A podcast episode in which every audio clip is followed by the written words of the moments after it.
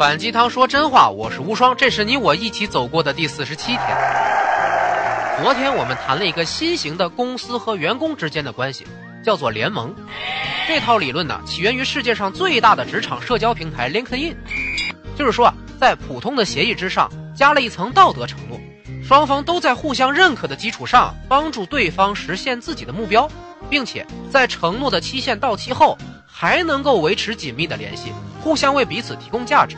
这样，公司就不会因为担心员工离开而焦虑，因为啊，即便他离开，也会在其他方面帮助公司。要是您没听过上期节目《出门左拐无双漫谈》的节目列表里边，第四十六期就是，我就突发奇想了，如果把这套关系用到恋爱上，岂不是很棒吗？下边我们来情景迁移一下，两个人准备要确立恋爱关系了，这时候就要提前把话说明白。我们都知道厮守一辈子很困难，之后呢，我们可能会有一天想要离开对方。现在我们确定一个期限，你觉得多久之后你会想离开呢？在离开的时候，你希望自己成为一个什么样的人呢？嗯，假设一个期限吧，就说三年。三年后这个口头协议到期，男生可能会希望成为一个事业有成、可以养活两个人的事业型男人。女生啊，可能会希望自己能够学会做饭啊、家务啊、理财呀。而且依旧能保持美丽的贤内助，哇哦，不错。那在这个期限内啊，两个人就要帮助对方完成各自的愿望啦。男人啊，要让这个家有更好的经济条件，除了挣钱给女人花，还要辅助维持女人的美丽。女人也要让男人可以安心的在外工作，在处理好家事以及精心打扮自己，继续抓住男人的心的同时啊，帮助他完成事业的理想。棒棒哒再加上。本来就喜欢对方的感情，这简直比职场的联盟关系要强劲太多了。开始的时候就说清楚，我们既要为对方着想，也要关注自身的成长，就不会因为太关注对方而使自己变得残破不堪了。有道理。当这个三年的期限到期之前，两年半的时候吧，两个人就应该商量了。马上到期限了，你有找好下一个恋爱目标吗？你觉得咱们的恋爱还可以继续吗？如果可以继续，我们还互相喜欢，那就把这个期限继续往后延。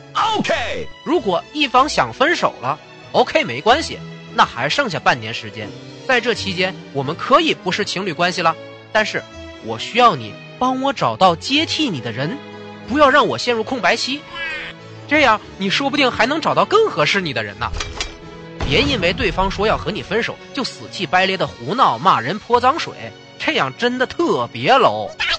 如果你看到一个公司老板天天骂从他那儿离职出去创业的员工，你一定很鄙视这种人。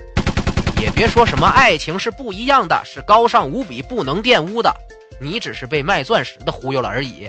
他不这么漫天宣传，钻石怎么卖这么好呢？根据联盟关系，你们分手不代表从此老死不相往来。如果对方真的是个好人。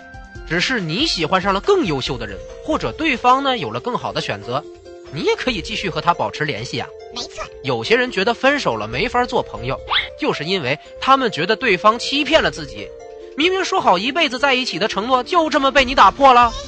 但是依靠这个联盟关系延伸出来的承诺，本来我们就约好了一个退出日期的。当然就不怨恨对方，可以做普通朋友了嘛？有道理。联盟关系是一个纯粹出于道德承诺的关系，绝对不要写个合同协议什么的，那就又变成被动型的束缚了。一定要双方内心都认可这个联盟关系，它才真的有效。啊，当然你也可能遇到就是很差劲的人，连这个短期限的道德承诺都做不到，那你就更不应该为此伤心难过了。而且你要记住，在此期间。你也确实变得更好了，这已经不算吃亏了。把联盟关系平移到恋爱关系确实比较难，因为联盟关系本身也只适用于优秀的人才。如果是个没有能力的员工，这个是毫无作用的。同样，如果你遇到的是一个烂人，那这套关系也没用。但是至少在遇到好人要离开你的时候，你会好过很多，而且因为自身的成长。你会很容易遇到下一个更好的人。一度有消息传出啊，结婚证也要有个什么七年的期限了，估计也是有点从这个联盟关系的出发点得出的方案啊。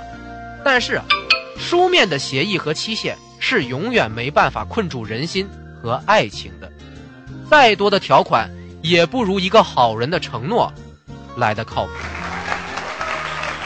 优秀是一种习惯，你以前谈恋爱的平均期限是多久啊？评论区里和我聊一聊，然后分享出去吧。无双漫谈招合伙人啦！如果你是爱好综艺的音效后期制作者，或者是认可知识服务的有趣的文艺青年，或者你是有过平台合作经验的市场达人，快到碗里来和我们一起内容创业吧！